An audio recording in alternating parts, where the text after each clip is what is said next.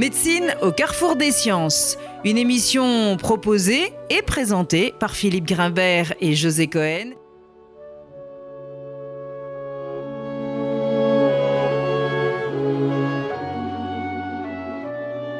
Bonjour à tous, bienvenue sur RCJ. Notre émission aujourd'hui sera consacrée à l'exposition présentée au Musée d'art et d'histoire du judaïsme Sigmund Freud du regard à l'écoute et nous avons euh, aujourd'hui l'immense plaisir de recevoir Laura Bossy et Jean Clair. Jean Clair, vous êtes commissaire de l'exposition, historien d'art, académicien, ancien conservateur en chef du musée d'art moderne au Centre Pompidou et directeur du musée national Picasso. Vous êtes également l'auteur d'expositions mémorables analysant les liens euh, entre les arts et les sciences et en particulier la naissance de l'art moderne. Laura Bossy, vous êtes neurologue, chercheuse et historienne des sciences et vous êtes la conseillère scientifique de cette exposition.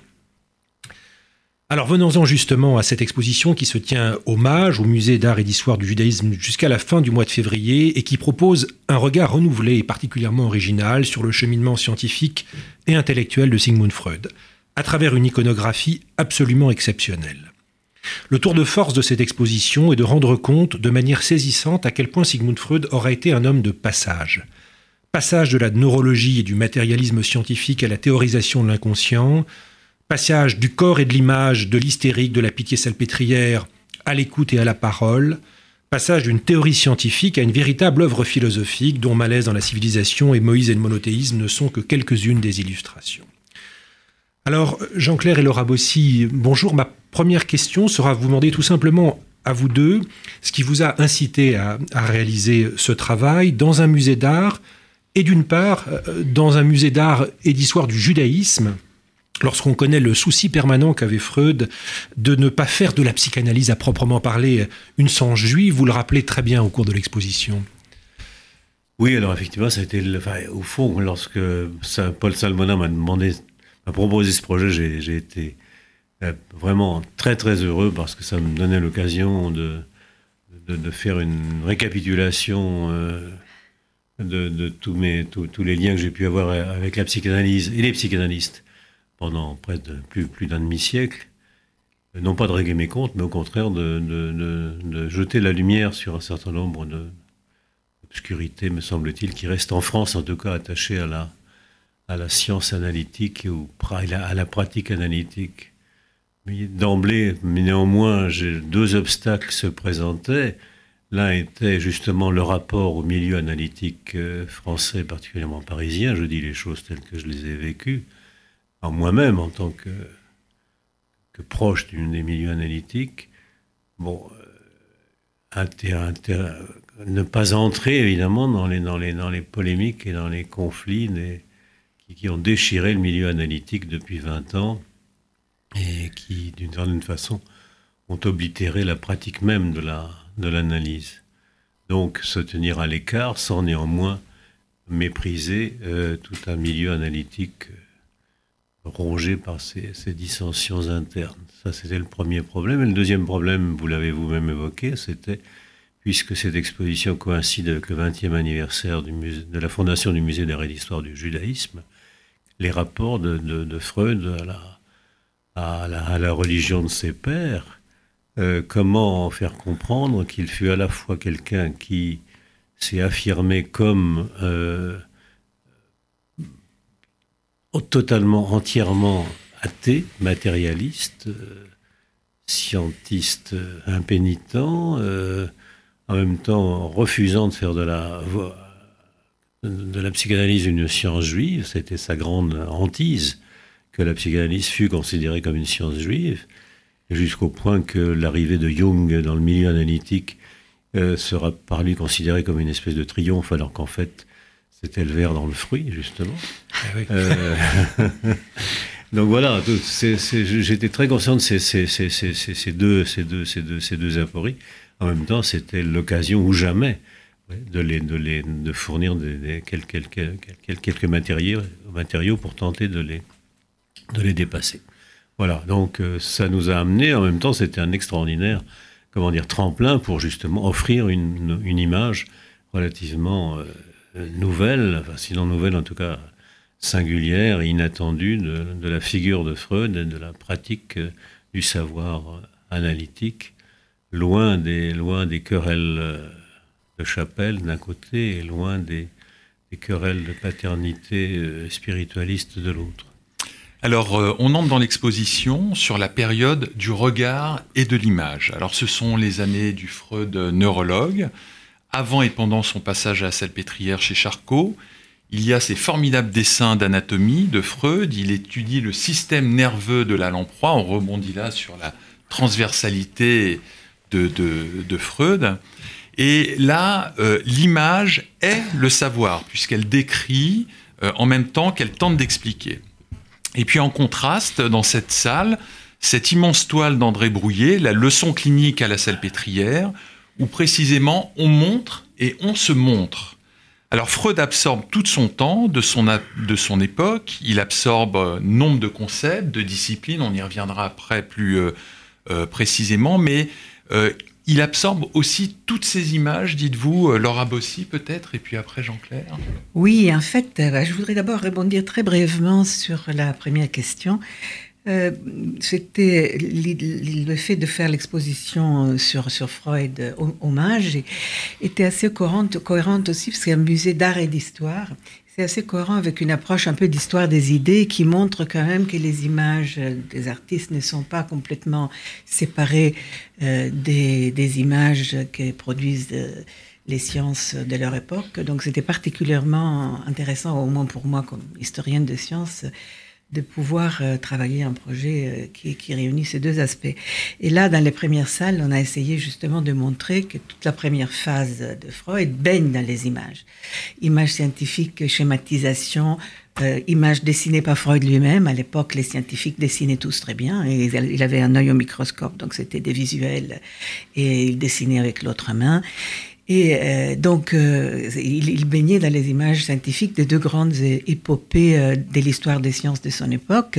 La découverte des neurones, donc on, voit ces magnifiques dessins qui sont très proches de ça.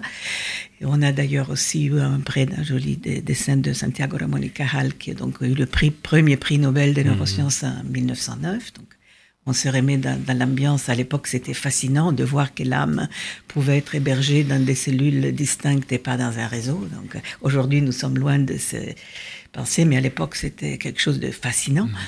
Et, l'autre grande euh, épopée était, était celle euh, de la de l'évolutionnisme, donc de la découverte des on, y reviendra un petit, peu, un petit peu plus tard. Et des localisations cérébrales. Alors, donc, je Oui, je vous en prie. Donc, euh, quand euh, Freud arrive euh, à la salpêtrière en 85, euh, il, est encore un jeune neurologue, mais qui a déjà eu des succès, il est privat docent, etc. Et là, avant, bien sûr, quand en 1925, il dit qu'avant lui, personne n'avait vraiment traité de l'inconscience, il, il, il, a embelli un tout petit peu l'histoire. Bien sûr, il y avait des philosophes comme Hartmann qui en avaient parlé, mais aussi les neurologues avait décrit l'action réflexe et donc euh, c'était assez obligé de penser à un, inconscient neurologique. Mais à la salpêtrière, il voit l'inconscient incarné d'une certaine manière dans les hystériques de la salpêtrière, dans le grand pandémonium de la salpêtrière. Et il est fasciné par, par le Paris de l'époque. Je vais laisser la parole à Jean-Claire après qui vous en parlera mieux que moi. Et là, c'est vraiment un monde plein, plein d'images. Euh, on a eu euh, la chance d'avoir ces magnifiques tableaux que tout le monde euh, connaît par la gravure, mais qu'on voit rarement parce que c'est au musée d'histoire de la médecine, qui a été peint deux ans après. Donc très bon, Freud n'est pas déçu évidemment, c'est deux ans après, mais ça donne vraiment l'atmosphère de l'époque. Je laisse parler Jean-Claire. Peut-être juste pour, pour rebondir sur cette, sur cette dernière phrase. Vous dites, Jean-Claire, dans le livre qui accompagne cette exposition, que, je vous cite, ni Charcot ni Freud ne découvrent les traits du saisissement sexuel. Toute cette clinique puise en réalité dans un immense réservoir peint et chanté. Alors expliquez-nous, Jean-Claire, cette très belle phrase. Ah oui, alors... Euh,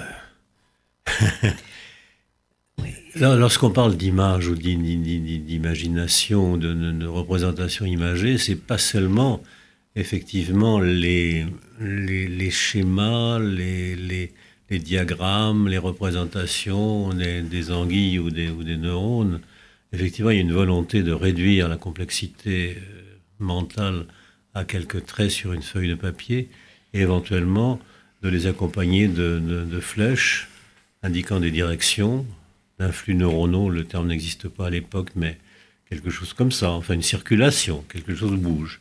Et puis éventuellement, alors là c'est le fin du fin, de rajouter des, des, chiffres et des nombres euh, baudelairiens. Hein, on tombe sous l'emprise des chiffres et des nombres parce que oh, l'idéal serait de quantifier ces flux d'énergie qui coulent à travers, à travers ces, ces schémas. Ça, c'est une partie de l'imagerie.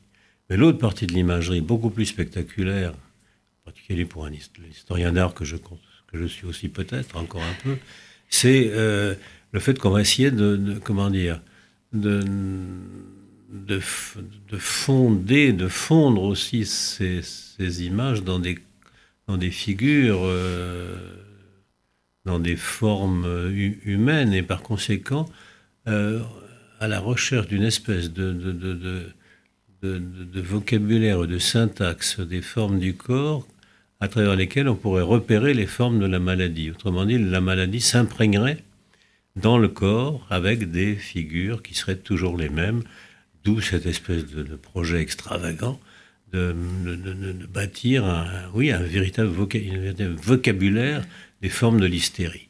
Alors vous avez de haut en bas, de gauche à droite, toutes les formes possibles la, des postures hystériques, chaque posture correspondant à une affection mentale. Et de la même façon, euh, c'est une longue histoire justement qui plonge dans le, dans, le, dans le milieu du 19e. La phrénologie va essayer de dire, bah, s'il y a une maladie, s'il y a des maladies mentales, c'est parce qu'elles sont quelque part logées dans le cerveau. Donc il y a des bosses, donc on va essayer de découvrir des bosses. Il y a le cerveau, essayer de découvrir tel ou tel endroit du cerveau, des localisations cérébrales. C'est tout à fait d'époque encore aujourd'hui. Donc euh, véritablement la volonté de formaliser, au sens propre du terme, de formaliser des choses qui sont euh, qui, sont, qui, qui, ne se voient pas, hein, qui sont, qui sont du domaine de l'invisible, et sans doute de la non-quantification. Donc le, le, le, Freud, au début, euh, je ne sais plus quelle est votre question, mais je vais... Alors effectivement, va, va, se, se, se, va être immergé dans ce monde des formes que, que Charcot illustre à merveille, parce que Charcot est d'abord un, visuel, et c'est d'abord un, un, dessinateur et un peintre. Ça, ça, ça, sa, vocation première était d'être un peintre et un dessinateur, pas, pas un psychiatre. Très étonnant.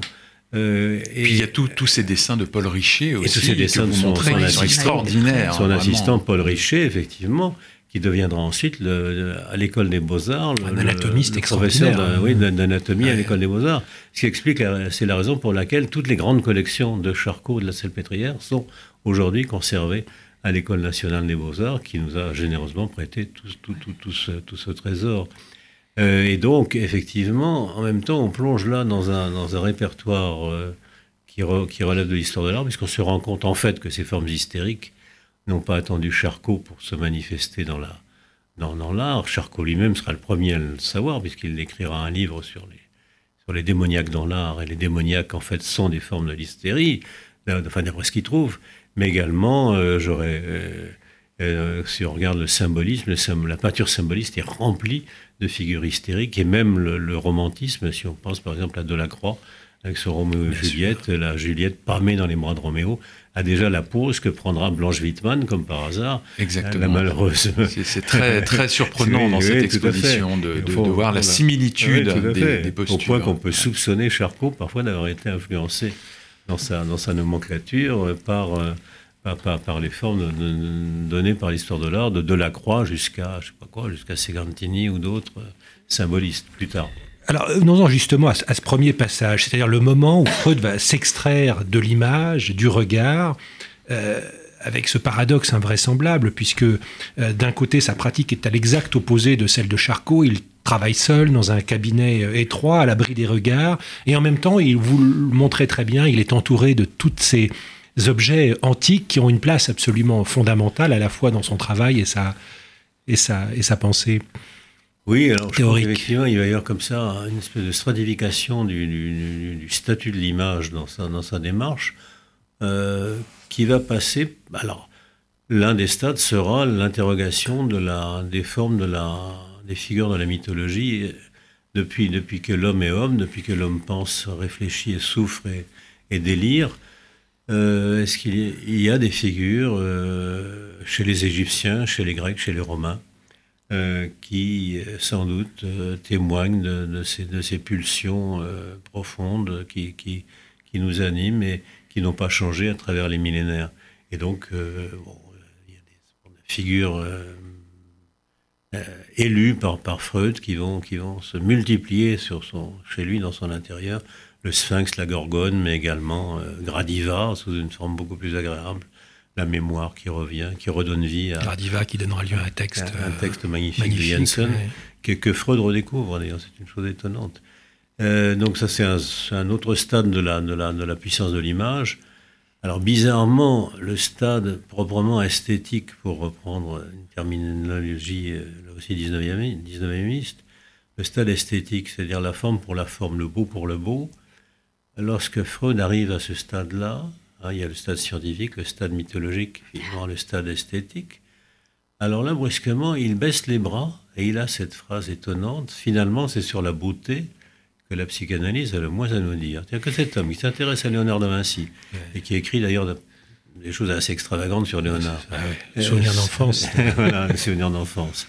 Sur Moïse, et à la fin de sa vie, un texte encore aujourd'hui qui, fait la, qui, remplit de stupéfaction ses, ses, lecteurs dans l'interprétation qu'il donne de Moïse et des, tableaux, de la loi. On va, on va en reparler un peu. Voilà, c'est très, très étonnant. Alors là, à ce stade esthétique, il baisse les bras, il dit non, finalement, du beau, on ne sait pas quoi. Oh, la psychanalyse n'a rien à dire. On ne, sait pas, on ne sait pas ce qui se passe à ce niveau-là. Alors que c'est a priori, c'est le niveau le plus futile, le plus frivole, la beauté. Bon, la beauté, même avec un B majuscule. Oui, so what? Oui, bah, la beauté, il y, a un problème là.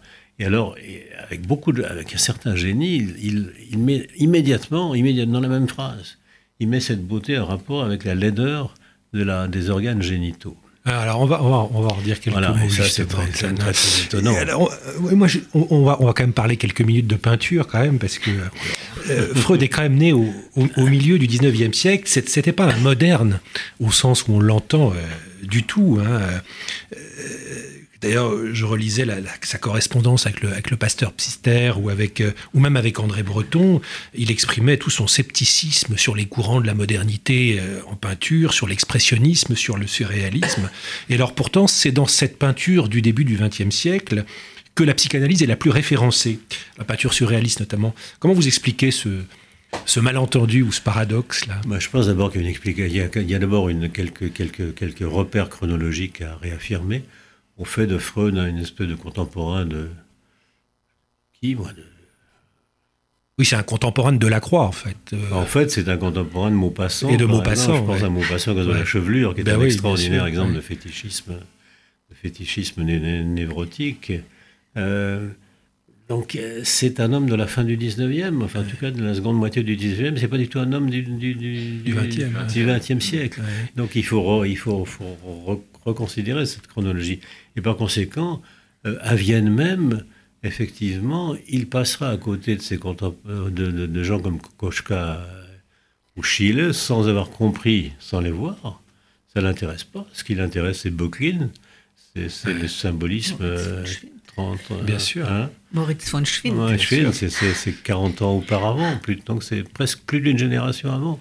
Et, en, revanche, il est totalement aveugle, ça l'intéresse pas du tout à, la, ce qui se passe sous ses yeux, alors même que euh, Klimt, Kokoschka, Chile et d'autres euh, démontrent effectivement le, comment dire, le fondement euh, sexuel violent sur lequel la beauté peut se, se, éclore. le vers sacrum de Klimt, le printemps sacré de Klimt, là, cette espèce de renaissance extraordinaire que Vienne connaît à ce moment-là dans les arts plastiques, 1900, c'est l'année de la, de la publication de la, de la trame de, de la, de la science des rêves, de la trame des de l'interprétation des rêves.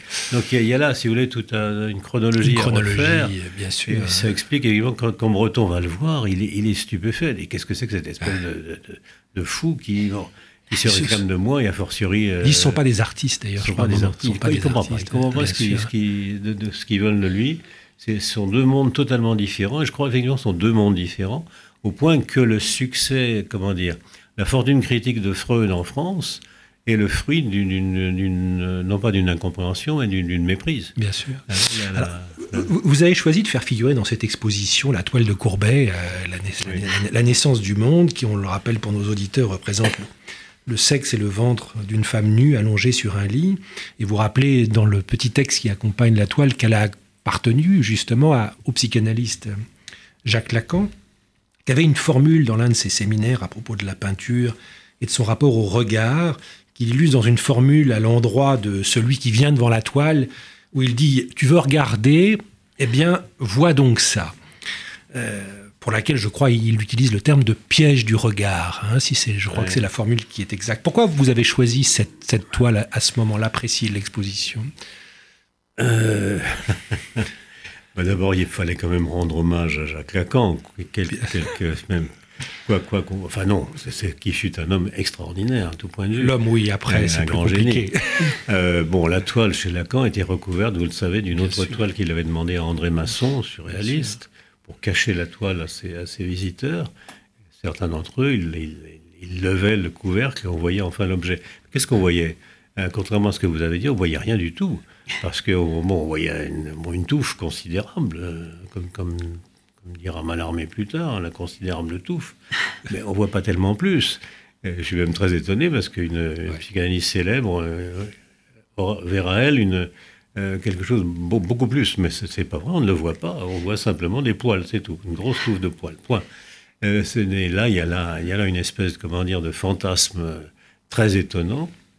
Et en même temps, c'est vrai qu'Alil Bey, euh, qui était turc, je crois, d'origine, n'avait pas acheté cette toile non plus par hasard. Et, et c'est une toile, par ailleurs, magnifique de ce point de vue-là. Il l'a eu avant Lacan, lui. Hein, oui. oui. Et, je, me souviens d'avoir voulu l'exposer il y a 30 ans de cela, et je m'étais entendu répondre par le conservateur chargé de la conserver Oh, vraiment, vous croyez? C'est quand même pas un très beau tableau. En disant c'est une espèce de croûte. oui, quelle croûte? Alors bon, effectivement, c'est quand même quelque chose qui est de ce domaine de l'énigme dont parle Freud de la, de la beauté, on, ne peut rien dire, il n'y a, rien à dire. Pourquoi est-ce que... Alors on est entre l'attirance sexuelle, euh, puisque le désir naît de la sexualité, on n'est plus dans le domaine de la répulsion génitale. C'est là peut-être où Freud se sépare de Charcot. Charcot disait ah oui c'est toujours toujours toujours la chose génitale.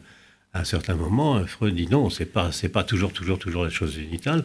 C'est parfois heureusement euh, l'attrait sexuel l'attrait du sexe. Qu'est-ce que c'est que cet objet-là devant nous, qui, n'est pas, pas nous Donc là, il y a effectivement dans ce tableau une espèce de, honneur du fait que c'est un admirable chef-d'œuvre de peinture. C'est aussi une espèce d'énigme visuelle et existentielle euh, tout à fait étonnante euh, qui rappelle pour les féministes d'aujourd'hui que le mot sexe vient de sectus, ce qui est séparé. Hein, c'est la, c'est séparé, c'est pas, on peut pas confondre. Bien sûr. Il faut surtout pas confondre. Alors, on va aborder maintenant une partie passionnante de cette exposition, euh, Laura Bossy, euh, qui est le lien fort et constant avec le courant évolutionniste et plus particulièrement l'œuvre de Haeckel. Et vous nous montrez à quel point ce courant est fondateur et présent dans la théorie psychanalytique et dans, dans ses pratiques aussi. Alors, quel concept développe Haeckel euh, et comment se retrouve-t-il dans l'œuvre de Freud? Bah, si vous voulez, euh, l'époque euh, était quand même l'époque où toute la jeunesse, il y a une, génération qui sépare Freud de, l'éclosion du, darwinisme en Europe et dans le monde, mais chaque pays euh, a, eu une réception de, l'évolutionnisme différente. Disons, pour faire très très bref, en Angleterre, euh, c'était très malthusien, pessimiste, struggle for life, euh, sélection sexuelle, donc une, vision euh, de la nature sans but, euh, euh, pas de progrès, etc. Tandis qu'en Allemagne, comme il y avait une traduction goethéenne d'unité de la nature, de métamorphose, etc., il y a eu une sorte de, de, de, réception beaucoup plus d'accès sur un renchantement de la nature et Haeckel lui-même, qui était un biologiste de biologie marine, euh, a, surtout développé l'idée que euh, chaque de ce qu'on appelle la théorie de la récapitulation, que d'ailleurs euh, était parfaitement Darwin il croyait aussi Durkheim, donc c'est pas uniquement Haeckel, mais mais en Allemagne c'était particulièrement fort, qui montrait que chaque organisme dans sa dans son développement à partir de la fécondation et pendant le développement embryonnaire et après pendant tout le développement jusqu'à la mort, récapitule donc, répète en version abrégée, l'évolution des espèces. Ce qui a amené à une sorte de recherche des origines, de, recherche du ou, ou, euh, euh, par, euh, pas seulement par les scientifiques, mais par les, poètes, les, artistes, les peintres qui ont euh, essayer, essayer, de peindre la cellule primordiale, le, le retour euh, à l'utérus maternel, etc. Donc c'est une sorte vraiment de... Ça, ça a complètement euh, envahi toute, toute, la, toute la sphère des langues germaniques.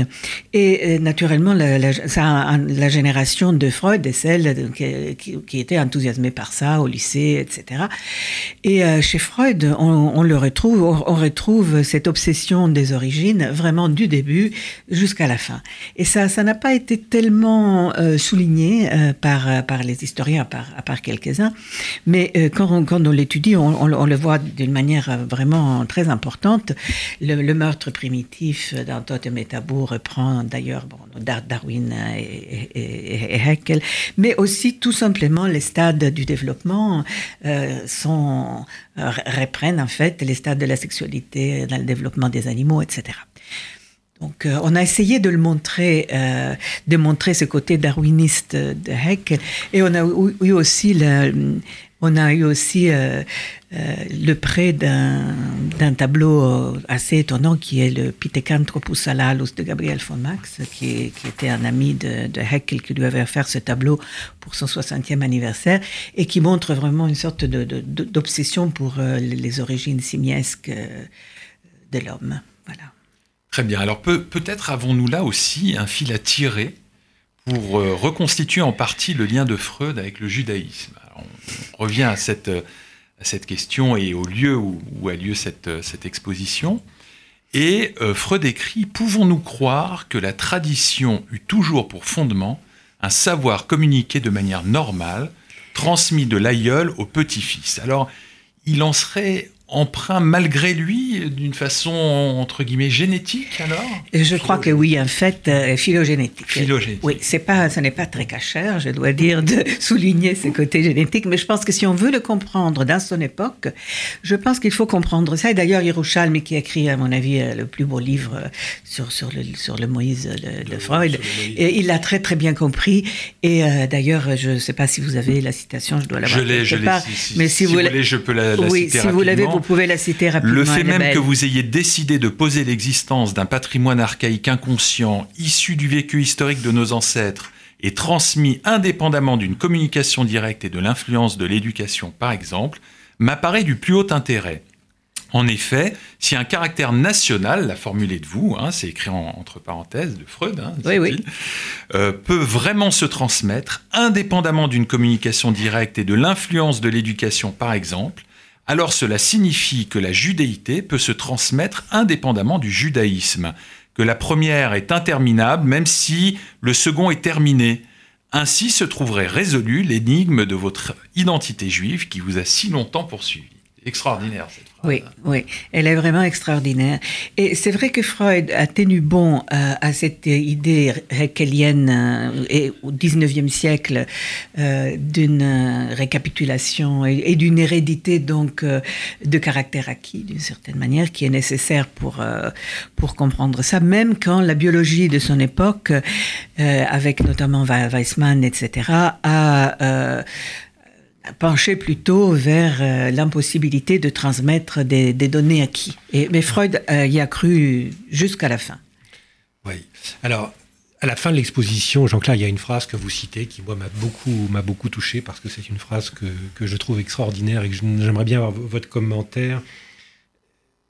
Freud s'entretient sur son judaïsme, sur ce qui reste de sa judaïté et qu'est-ce qui est encore juif chez celui qui a renoncé tout le patrimoine de ses pères, beaucoup de choses et, et probablement l'essentiel.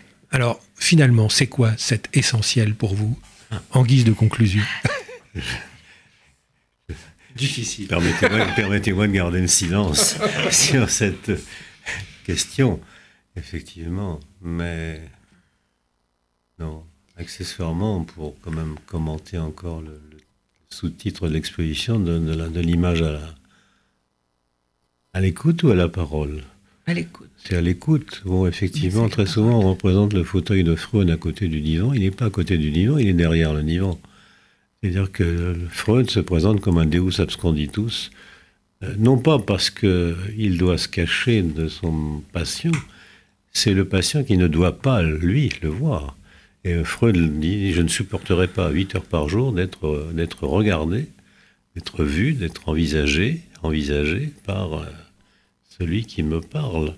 Et donc il y a là quelque chose qui est à, je sais pas, au point opposé à l'évidence. Le visage est ce qui trahit, non pas ce qui traduit, mais ce qui trahit la, ce qui trahit la vérité de la parole. Donc là, en s'inscrivant dans cette vérité de la parole et dans cette interprétation de l'écoute, euh, Freud revient bien à un héritage euh, phylogénétique, je ne sais pas, mais en tout cas un héritage très très ancien, pas, paternel effectivement, qui fait qu'aussi à la fin de sa vie, il va rouvrir la Bible de Philipson que son père lui avait donnée. Extraordinaire. Euh, qu'il avait resté, laissé fermer toute sa, toute sa vie. Il y a là quelque chose de très étonnant. Merci à vous deux euh, et courez vite voir euh, cette extraordinaire exposition. Vous avez encore un peu plus de deux mois pour y aller. Bonne journée à tous. Merci. C'était Médecine au carrefour des sciences.